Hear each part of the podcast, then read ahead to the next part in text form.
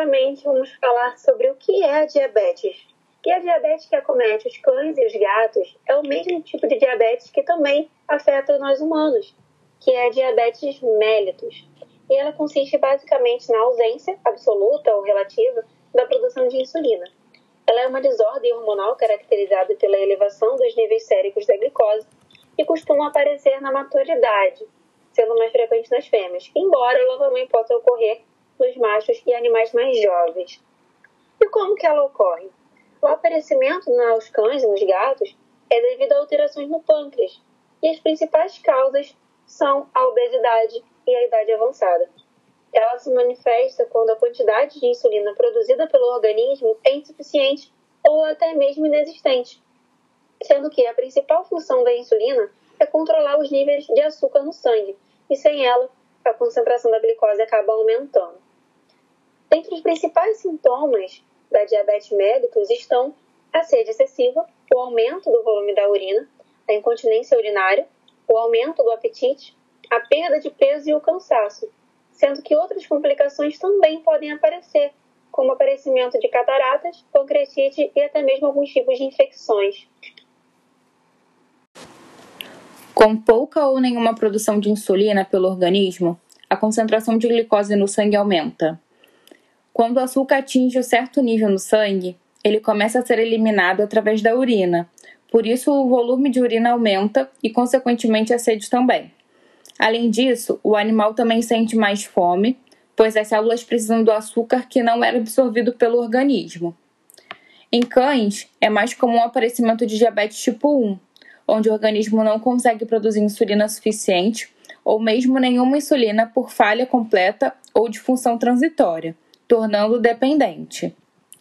Nos gatos, é mais comum o aparecimento de diabetes tipo 2, onde o corpo produz insulina normalmente, mas o corpo é incapaz de usá-la.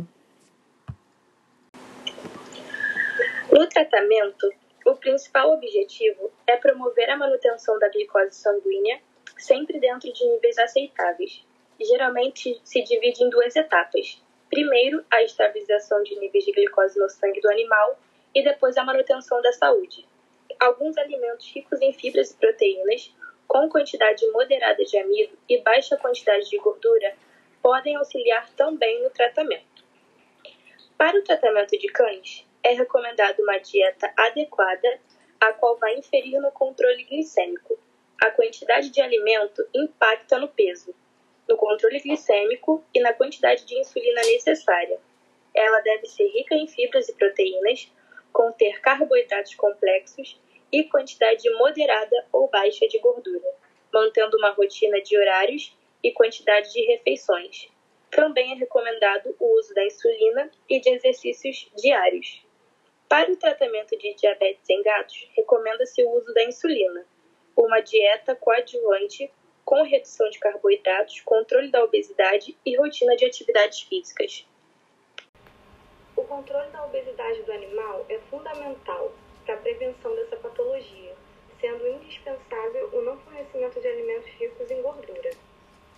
É, já no caso dos cães, é importante uma dieta rica em carboidratos complexos, tais como fibra alimentar e amido, a fibra complexa tem uma digestão mais prolongada, permanecendo no trato gastrointestinal por mais tempo, diminuindo a oscilação na hipoglicemia pós-refeição. A dieta também deve ser livre de açúcares simples, que são absorvidos rapidamente, piorando a hipoglicemia pré-existente.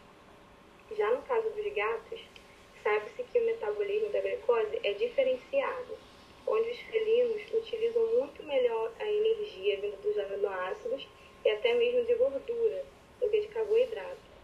Portanto, estes devem estar presentes em baixo teor na dieta. Nesse caso, a manutenção da glicemia ocorre de forma mais adequada com alimentos ricos em proteínas e pobres em carboidratos. É alimentos que podem ajudar.